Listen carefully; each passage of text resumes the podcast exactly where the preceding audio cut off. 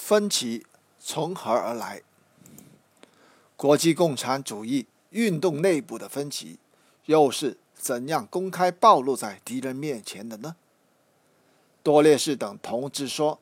国际共产主义运动分歧公开化的起点，是中国共产党在一九六零年夏天以各种文字出版《列宁主义万岁》的小册子。实际情况究竟是怎样的呢？事实上，兄弟党内部分歧的公开化，并不是在一九六零年夏天，而是早在一九五九年九月戴维营会谈前夕。具体的说，在一九五九年九月九日就开始了。在这一天，一个社会主义国家不顾中国方面多次说明真相的劝告。迫不及待地通过自己的国家通讯社对中印边界事件发表了一项声明。这个声明不问是非曲直，对中印边境冲突表示遗憾，实际上指责中国的正确立场。他们还说什么这是可悲的、愚蠢的。当一个社会主义国家遭到一个资本主义国家的武装挑衅的时候，另一个社会主义国家不但不指责发动武装挑衅的反动派，反而指责自己的兄弟国家，这在历史上倒真是第一次。帝国主义和反动派立刻察觉到了社会主义国家之间存在的分歧，并且利用了那个错误的声明进行恶毒的挑拨离间。资产阶级的宣传机器当时大肆大肆宣传说。这个声明是飞往中国的外交火箭，声明的口气有点像一个严峻的父亲，冷酷的教训孩子放规矩点。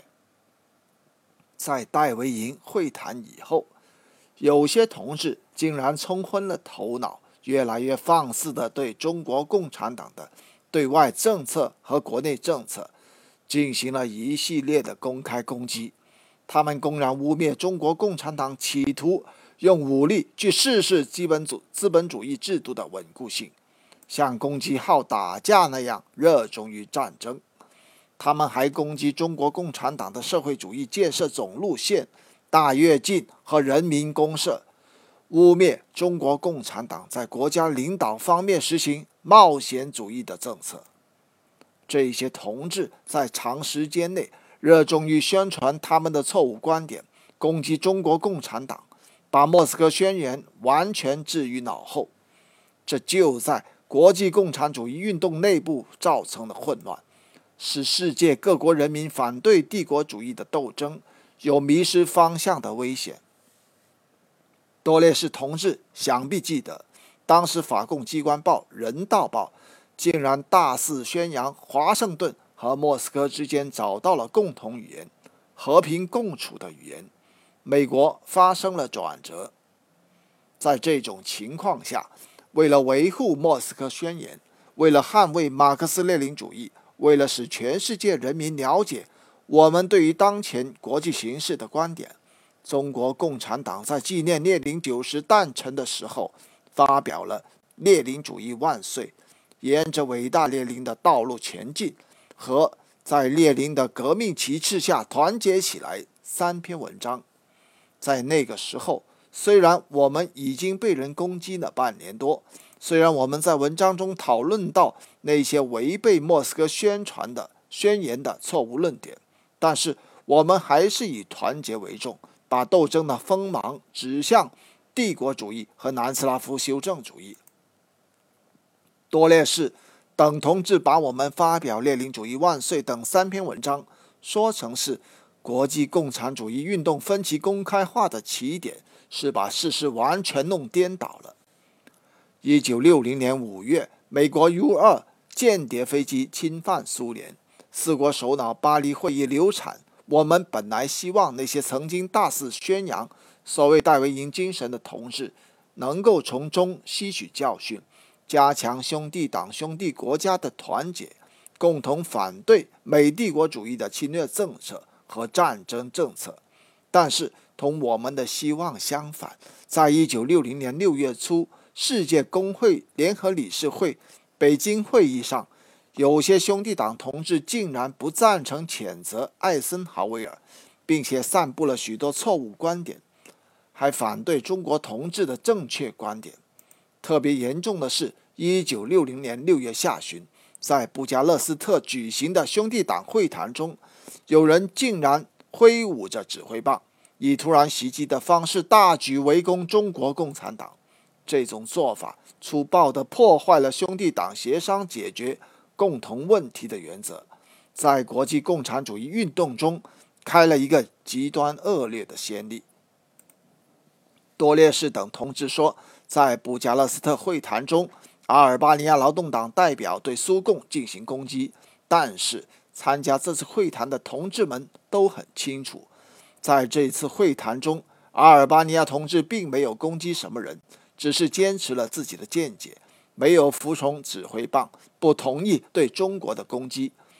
在那些把兄弟党关系看成是父子党关系的人的眼里，一个小小的阿尔巴尼亚竟然敢违抗他们的指挥棒，真是胆大妄为，大逆不道。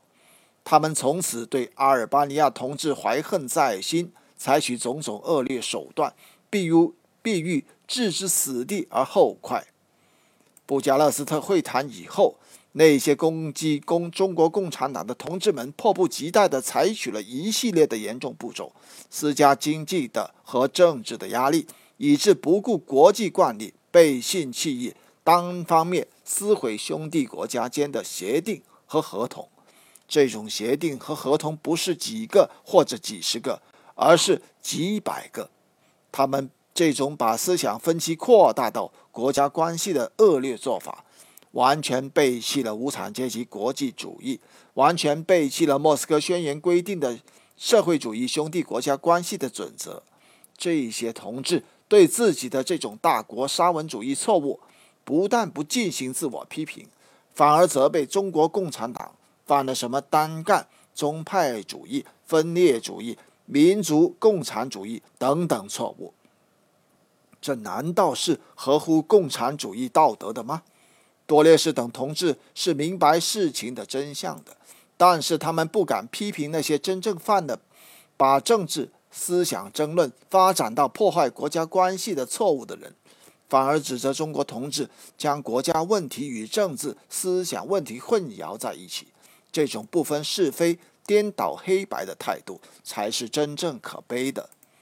从上述的这些事实中，可以清楚地看到。在一九五七年莫斯科会议以后，国际共产主义运动分歧的加剧，完全是某些兄弟党同志在一系列的重大问题上越来越严重的违反兄弟党一致协定的共同路线，破坏兄弟党兄弟国家相互关系准则的结果。